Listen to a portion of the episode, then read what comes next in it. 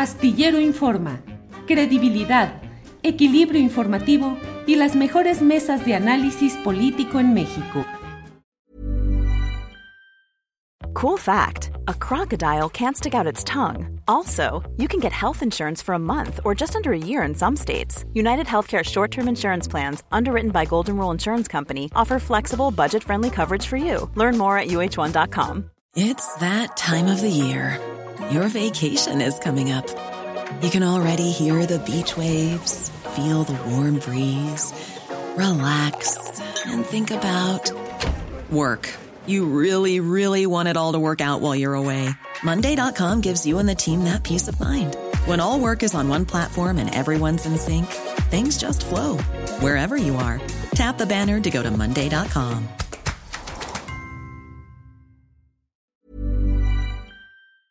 Lorenzo, buenas tardes.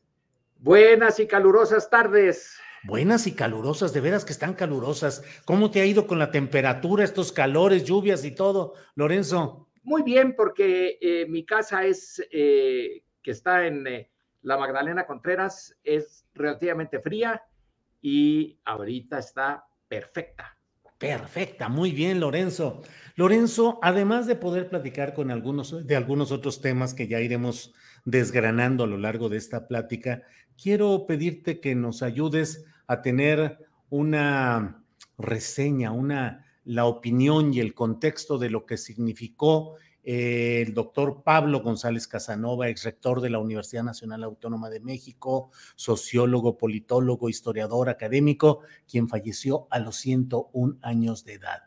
¿Quién fue don Pablo y cuál fue su aportación al pensamiento político y a las ciencias sociales, Lorenzo? Sí le conocí, pero no era yo de sus eh, íntimos.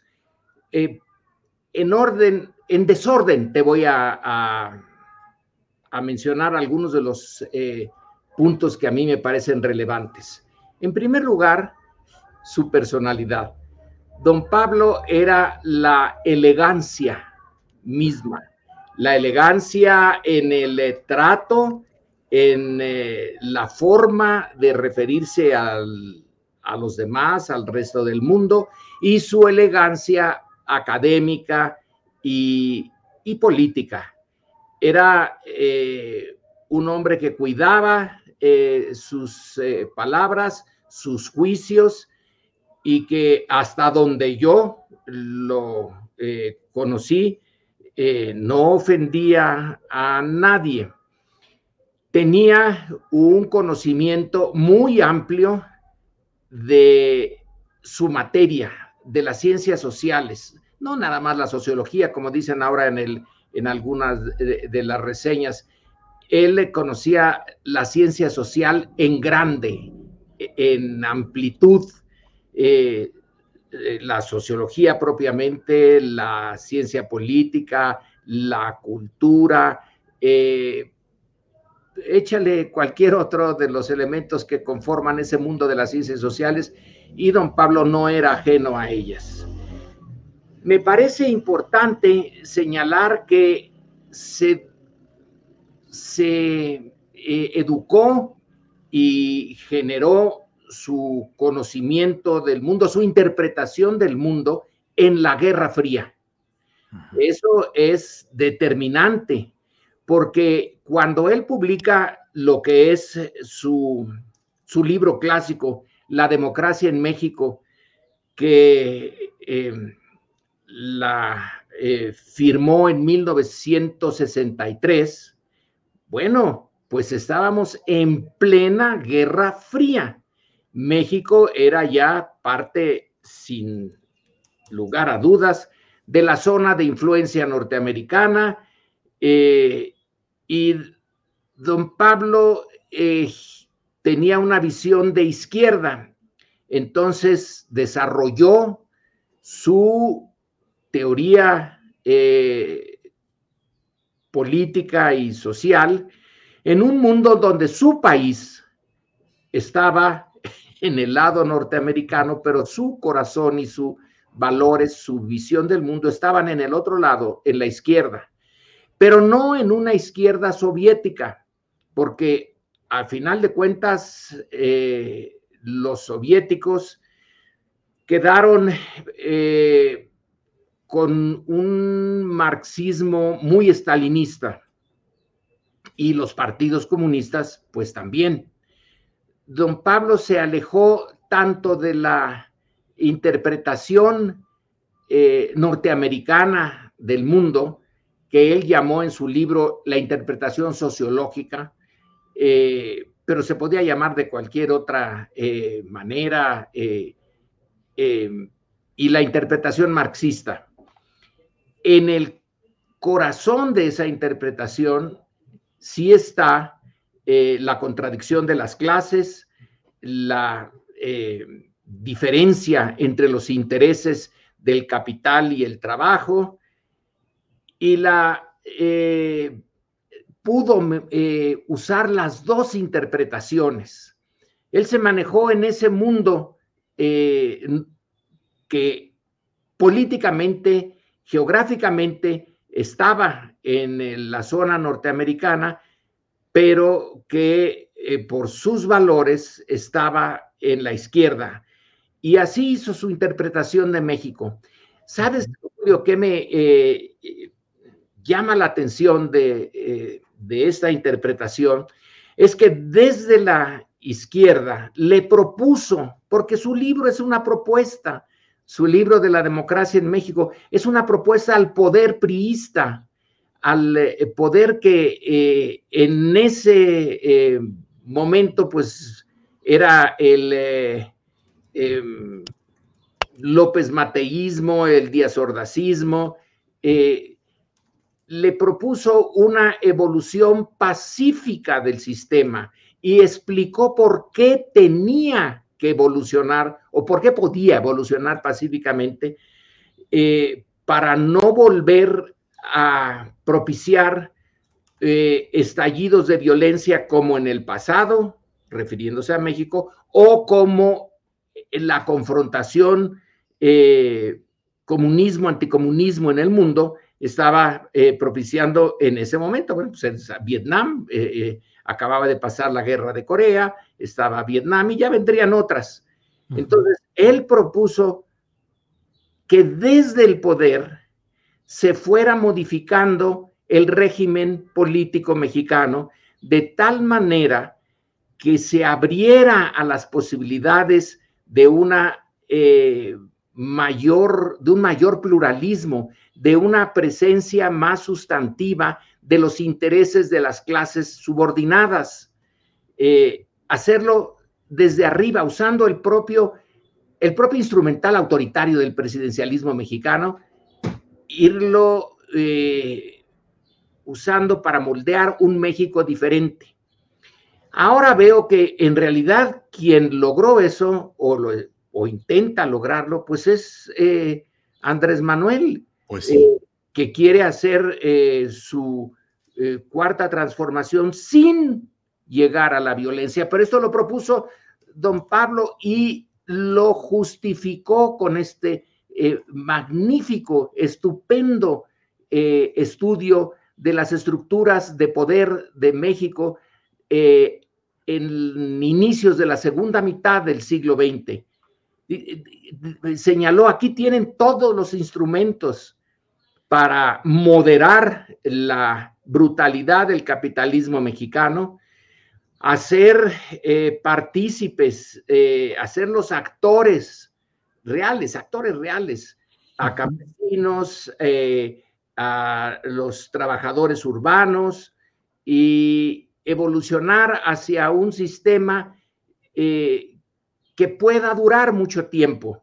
Acordémonos, Julio, que hay otro trabajo, no de don Pablo, pero que debió de haberlo conocido sin duda a don Pablo, que eh, hizo Oscar Lewis, un antropólogo norteamericano, que se llamó Los hijos de Sánchez. Claro. Que es eh, la, el estudio eh, bien original para su época, porque siguió físicamente los avatares de una familia mexicana en Tepito, es decir, en las clases bajas, en las clases trabajadoras, la dureza de su vida, la dureza del trato entre ellos, del trato entre ellos y la sociedad y, eh, y lo que estaba proponiendo era introducir a los hijos de Sánchez en el mundo de, las decisiones políticas, dándoles su lugar y aceptando que tenían eh, derecho a un trato diferente. Oye, pero fue incluso denunciada esa obra, Los hijos de Sánchez, de Oscar Lewis, ante la Procuraduría General de la República, acusándola de dañar la imagen de México, de ser obscena socialmente. Algo así, Lorenzo. Sí, sí, te lo recuerdo. Fue la Sociedad Mexicana de Geografía y Estadística la que tomó la iniciativa. Claro que no la tomaron ellos. Eh, la tomó alguien en el eh, eh, mundo de del gobierno, pero ahí estaba ya la, el, análisis de una, un país, una sociedad que tenía tantas contradicciones que no se iban a, borrar, porque don Pablo, pues no, no, no era, eh, no pedía eh, la revolución, no la, no la veía factible, pero sí veía factible el cambio, el cambio por los propios, eh, en defensa de los intereses de los que ya estaban arriba, que en cierto sentido es lo mismo que, que pasa ahora cuando Andrés Manuel dice primero los pobres, también está señalándoles, miren, es primero los pobres, pero por el... Eh, eh, por el bien de todos, primero los hijos de Sánchez. Exactamente, exactamente. Sin, sin, sin decir que vamos a llevar a la guillotina a eh, los que aparecen en Forbes y que son mexicanos. pero don Pablo luego siguió, tuvo su momento de donde esta eh, este intento de no, no ser, eh, no optar por eh, la solución comunista o anticomunista, cuando llega a la rectoría, es para mí, a mi juicio, es el mejor rector que pudo haber tenido la universidad. Era un rector de lujo comparado con los que vinieron después. vaya que sí era de lujo y chocó ahí sí ya irremediablemente con Echeverría, le creó un movimiento artificial dentro de la UNAM y lo sacó de la rectoría, pero no lo sacó de la UNAM. Eh, en realidad, don Pablo no buscaba el poder, eh, buscaba eh, el, bueno, si quieres, sería el poder, el poder intelectual, el, el poder de Ah, déjame quitar este teléfono, el, eh, el poder del espíritu para seguir em, entendiendo a México y seguir proponiendo salidas. Y entonces, aunque ya dejó la rectoría, no dejó la UNAM. En realidad nunca la dejó, nunca dejó el, mundo académico. Eh, físicamente ya no pudo estar eh, presente todo el tiempo. Yo lo conocí entonces y siempre tenía, entre otras cosas, siempre se reía. una, siempre andaba con una, casi siempre con una sonrisa, no andaba resentido ni enojado porque le hubieran eh, frustrado su eh, rectoría y seguía buscando soluciones, no solo para México, sino para para todo ese ancho, enorme mundo de países eh, marginados por eh, las grandes potencias. Y bueno, se encontró con el EZLN. Sí, claro. Y entonces lo convirtieron en el comandante Contreras. Pablo Contreras, sí, comandante Pablo Contreras. Eh, ¿Sabes a quién, quién hermano yo en, en mi imaginación? A a don Pablo y a Luis Villoro. Claro, eh, claro.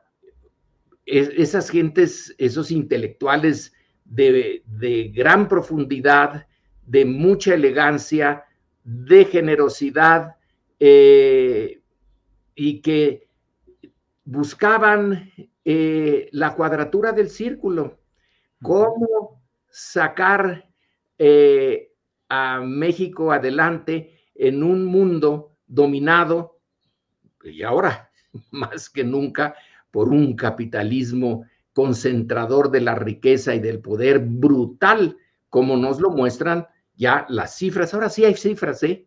Bastante eh, numerosas, tanto de Forbes como de Oxfam, como de la ONU, como del Banco Mundial, que esto no va por buen camino. Y don Pablo lo advirtió hace mucho tiempo y con mucha anticipación. Sí, pues Lorenzo, rendimos homenaje y recordamos las diversas facetas de don Pablo González Casanova. Te agradezco estas viñetas, esta visión de lo que ha sido la historia y la actividad política y pública de don Pablo González Casanova, que falleció a los 101 años de edad. Y Lorenzo, pasando a lo concreto, me quedó la idea de este uso eh, de las, del instrumental del presidencialismo mexicano para tratar de resolver o en otros casos para agravar las contradicciones de un sistema político como el que vivimos. Estamos en presencia de un momento en el cual, entre otros temas, la Suprema Corte de Justicia de la Nación ha echado para abajo un proyecto central del presidente López Obrador, que es la transferencia de la Guardia Nacional a la Secretaría de la Defensa Nacional. Ocho votos de ministros contra tres. El presidente de la República ha hecho hoy consideraciones duras contra esos ocho ministros y ha dicho que mantendrá el mando militar mediante un general en retiro y que pues se mantendrá más o menos el mismo esquema eh, militar, aunque formalmente tiene que acatar eh, la resolución de la Suprema Corte de regresar a la Guardia Nacional a la instancia civil. ¿Qué momentos estamos viviendo, Lorenzo? El choque de ese presidencialismo, eh, ¿qué pensar de la resolución respecto a la Guardia Nacional, Lorenzo? Bueno, varias cosas. Yo ya me leí tu columna hoy, ¿eh? ya ah, sé que eh, eres un eh, crítico acervo de la presencia, de la expansión de la presencia del ejército en los asuntos internos de nuestro país. Yo tengo una visión diferente, así que podemos... sí, claro. discutir estas visiones distintas. Parto de la idea de que, eh, creo que ya lo discutí contigo, pero de que en México el ejército es para asuntos internos, porque ni modo que vayamos a entrar en guerra con los Estados Unidos, que en otras circunstancias, otros países, sí, su ejército tiene la función eh, central, básica, fundamental, de defender la soberanía de un país frente a otros o otro u otros países, ¿no? En eh, nuestro caso, eso ya queda más bien en teoría.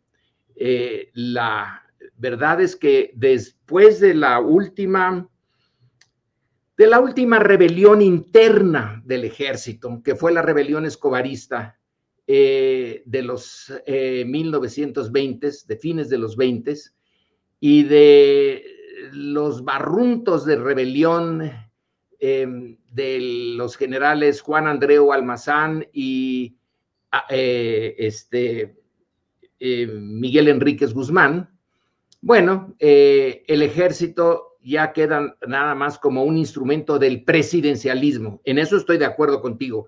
Es instrumento central del presidencialismo. Lo que ya tengo yo, ahí discrepo un poco, es que hay de presidencialismos a presidencialismos.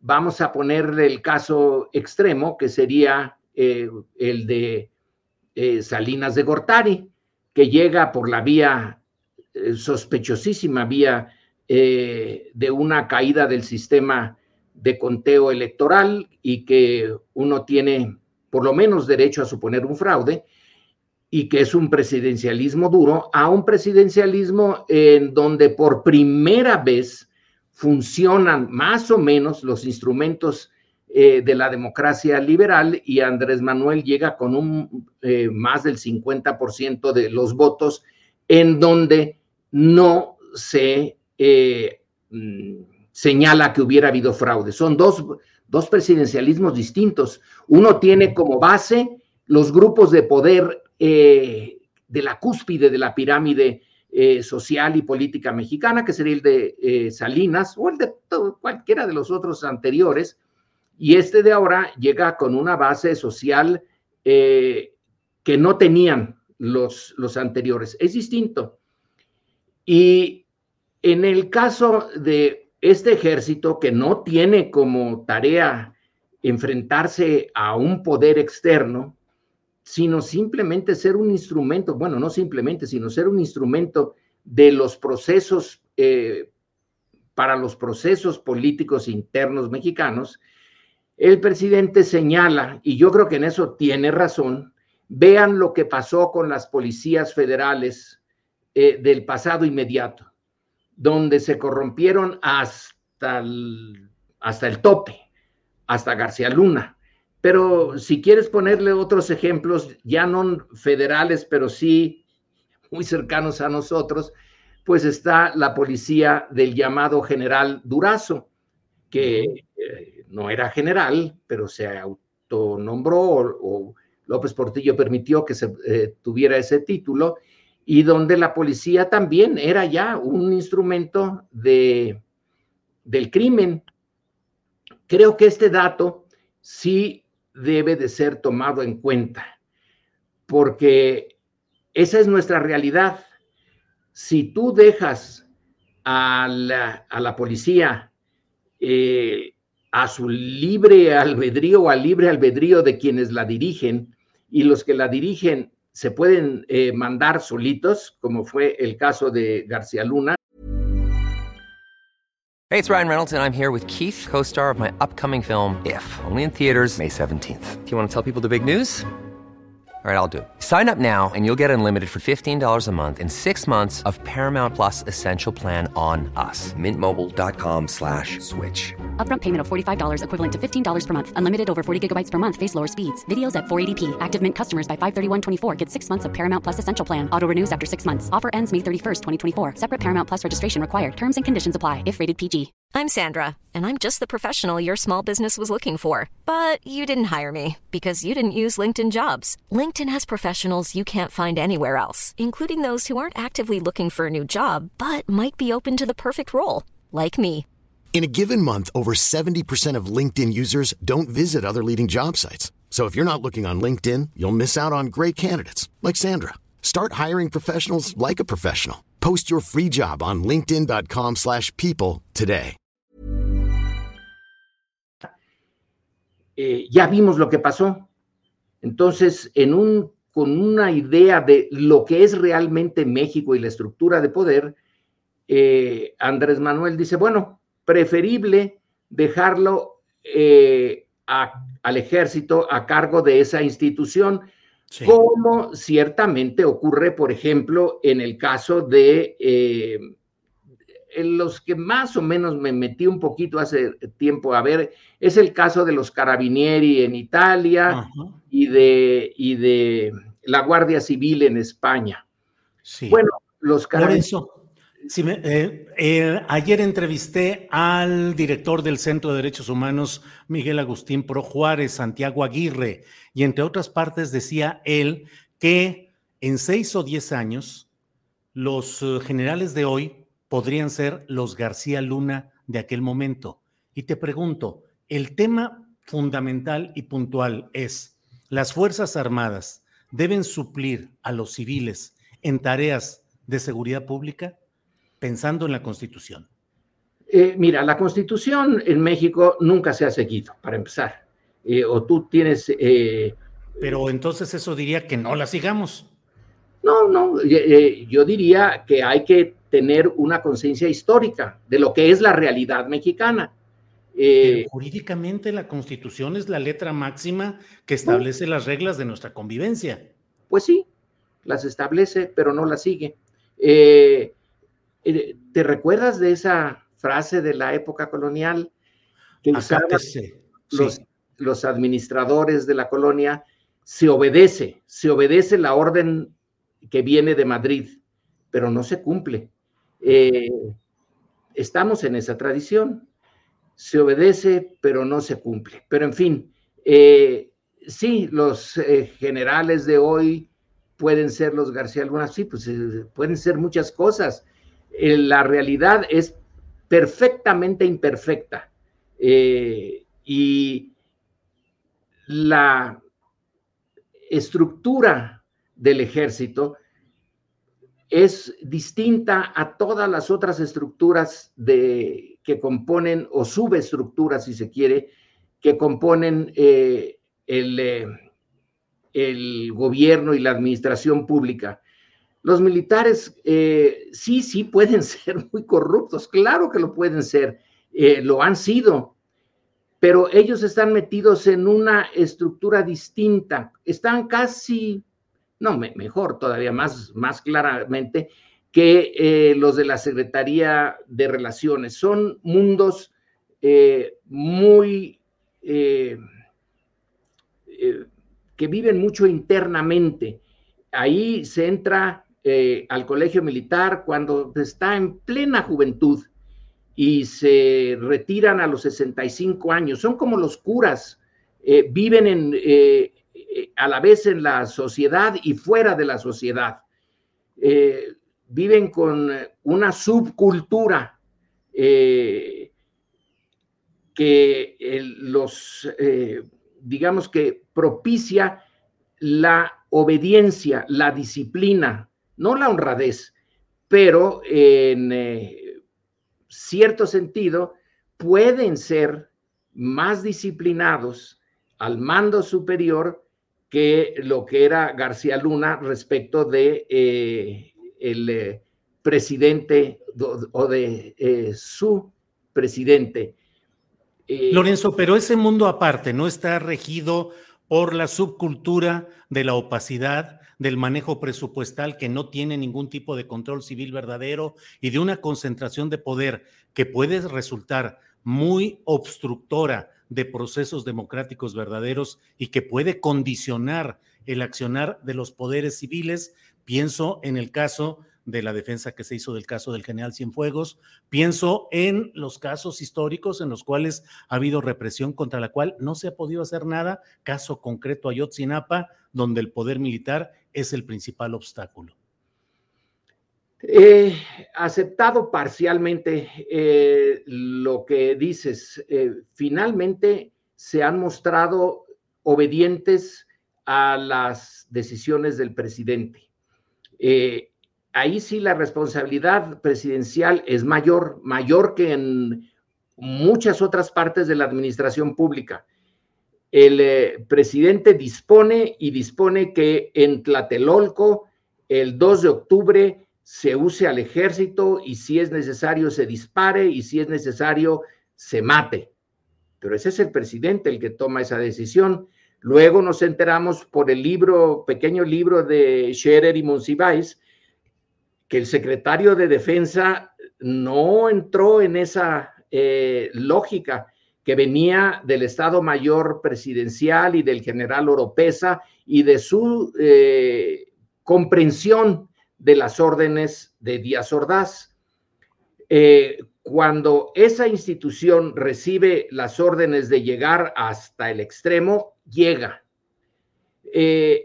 pero también eh, eh, eso tiene como contraparte la obediencia, mal que bien, obediencia a las órdenes de arriba. No se mandan solos. Eh, en cambio, García Luna, vamos a ponerlo como ejemplo, como el, modelo clásico, digamos, de, ese tipo de, política, ese sí se mandaba solito.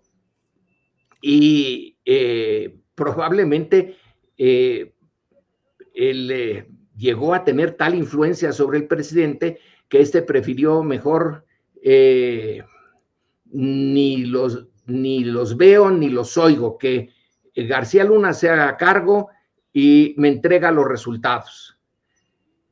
No hay un mundo perfecto. Nuestra evolución política ha ido de el eh, siglo XIX, principios del siglo XIX, cuando el ejército era el principal actor político y cuando no se votaba ni nada por el estilo, eran los pronunciamientos, cuando la guarnición de en eh, Jalapa eh, sacaba un manifiesto y se pronunciaba en contra del gobierno eh, central, pues ya era un, un, llamado a otras partes del ejército para que se unieran o se opusieran. Pero se tomaban las decisiones así en el ejército, no había nadie más. cuando más la iglesia entraba en esas cosas. Pero de ahí hemos ido con, dando saltos y brincos y retrocesos, etcétera, a una en donde eh, tenemos un ejército que tiene un montón de escuelas, ¿eh? eh ahora sí que eh, estudian y trabajan los, sobre todo la oficialidad, pero también las clases tienen, no sé qué tipo de conciencia realmente tengan, pero sí están acostumbrados a la disciplina y cuando les dejan la rienda suelta, bueno, pues eh, el que dejó la rienda suelta tiene la responsabilidad, eh, que es, no hay una solución perfecta, pero yo ya vi la solución, tú y yo ya vimos y la sociedad ya vio la solución García Luna. sí, sí, Lorenzo, Ahí estamos en ese, en ese tramo en el cual en este gobierno el principal obstáculo y que ha bloqueado incluso las instrucciones del presidente López Obrador para abrir archivos y para tener información sobre lo de Ayotzinapa ha sido el ejército, según lo que ha dicho el GIEI. Se han publicado ahora ya información acerca del uso de Pegasus, de Pegasus como un instrumento de espionaje a ciudadanos, a activistas, a defensores de derechos humanos, a periodistas. Se tienen ahora una información muy, eh, digamos, eh, condicional de este reportaje sobre los viajes del general eh, secretario de la Defensa Nacional, pero a fin de cuentas es el uso de una estructura de la Secretaría de la Defensa Nacional para organizar los viajes de la familia y acompañantes y del propio secretario de la Defensa Nacional. Todo esto, muchos negocios, muchas empresas y otras que se van a crear.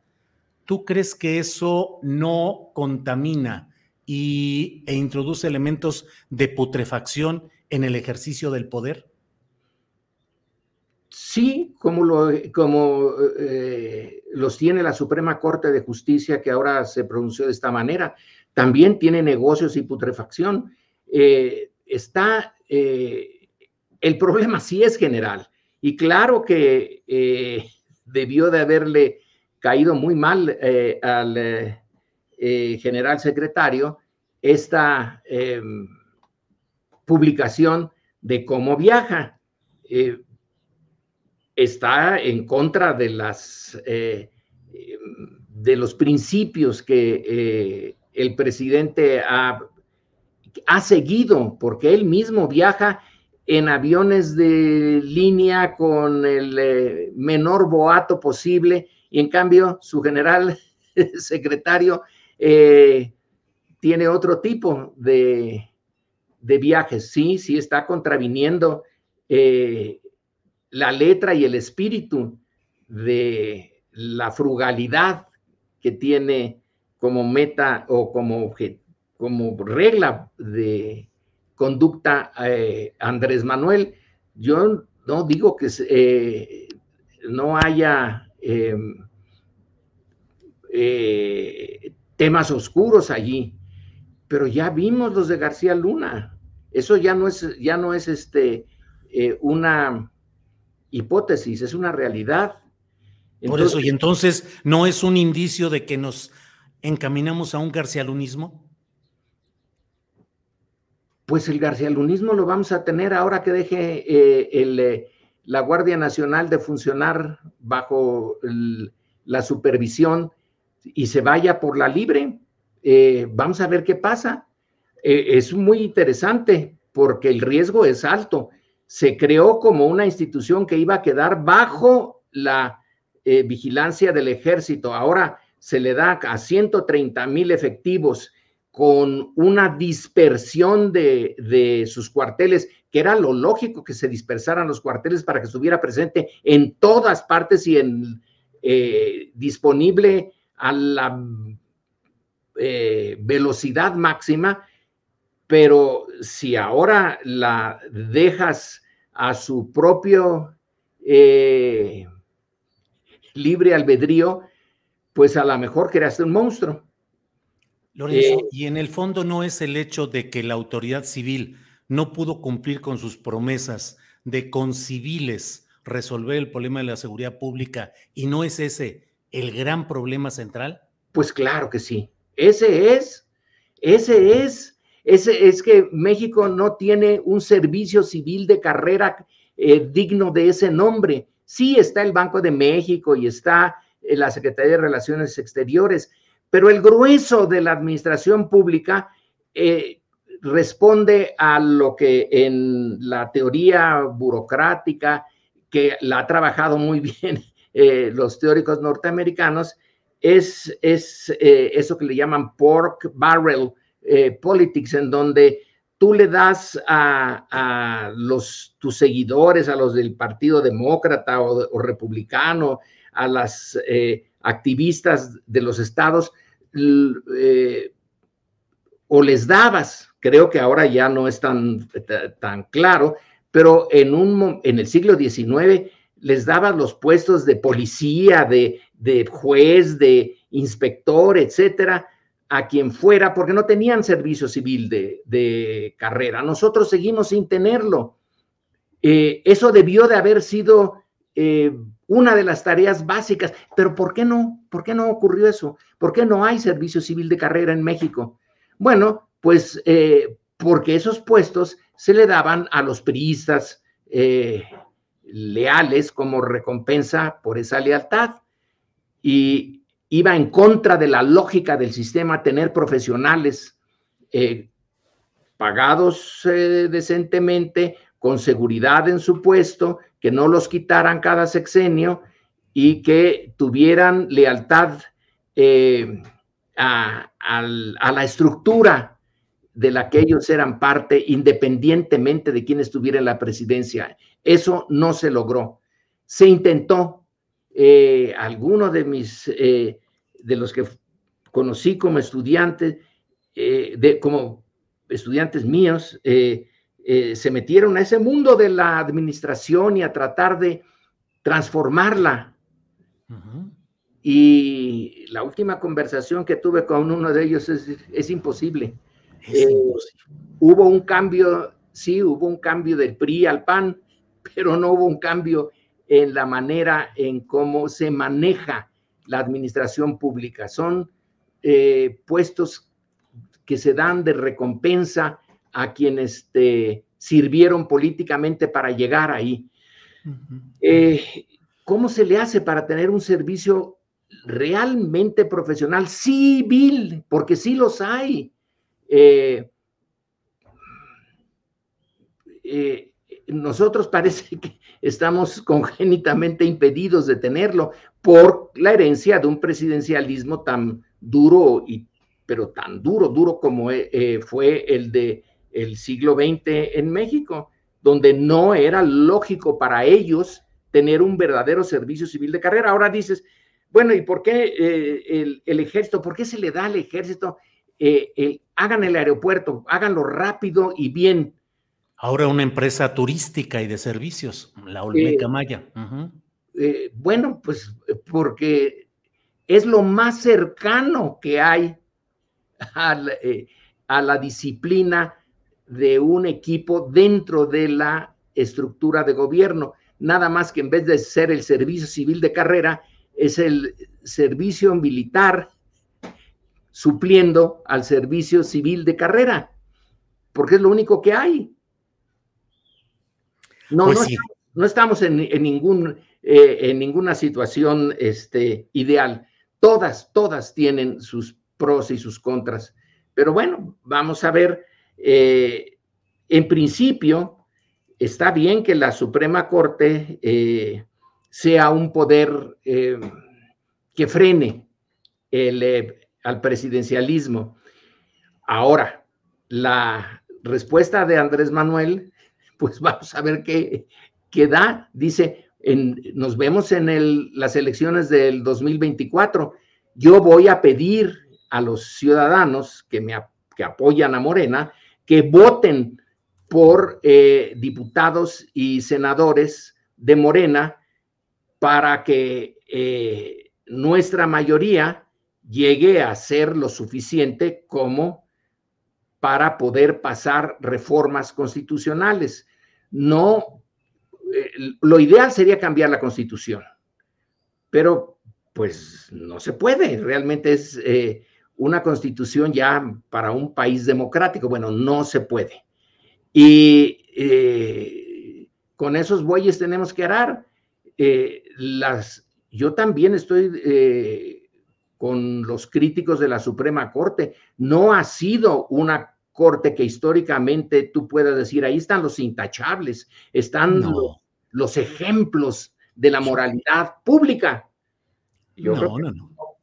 No, no, no, y así está en general el Poder Judicial y bueno, muchos de los poderes. Lorenzo, te agradezco mucho esta posibilidad de platicar, un poquito de eh, debatir o de contrapuntear nuestros puntos de vista. Siempre sabes que escucho con gran atención tus clases, siempre digo que pongo mi banquito para escucharte. Hoy tú mismo dijiste, vamos a contrapuntear puntos, nuestras opiniones y bueno, ahí estamos en eso. Yo creo que vale más así, Julio. Eh, de una manera civilizada y eh, con camaradería, porque yo, eh, no hay duda, respeto mucho la, eh, el periodismo independiente y el tuyo es independiente. Gracias, Lorenzo. Eso vale más que cualquier otra cosa en materia de periodismo. Lorenzo, te agradezco mucho y seguimos atentos que sigue la mata dando. Lorenzo. Hasta luego, Julio. Gracias, que estés muy bien. Buena tarde. Hasta pronto. Hey, it's Danny Pellegrino from Everything Iconic. Ready to upgrade your style game without blowing your budget? Check out Quince. They've got all the good stuff shirts and polos, activewear, and fine leather goods, all at 50 to 80% less than other high end brands. And the best part? They're all about safe, ethical, and responsible manufacturing. Get that luxury vibe without the luxury price tag. Hit up quince.com slash upgrade for free shipping and 365 day returns on your next order. That's quince.com slash upgrade. ¿Te preocupas por tu familia? Entonces, ¿por qué darles solo huevos ordinarios cuando pueden disfrutar de lo mejor? Eggland's Best, los únicos huevos con ese delicioso sabor fresco de granja, además de la mejor nutrición, como 6 veces más vitamina D, 10 veces más vitamina E y 25% menos de grasa saturada que los huevos regulares, además de muchos otros nutrientes importantes. Así que, dales los mejores huevos. Eggland's Best, mejor sabor, mejor nutrición, mejores huevos. Para que te enteres del próximo noticiero, suscríbete y dale follow en Apple, Spotify, Amazon Music, Google o donde sea que escuches podcast. Te invitamos a visitar nuestra página julioastillero.com.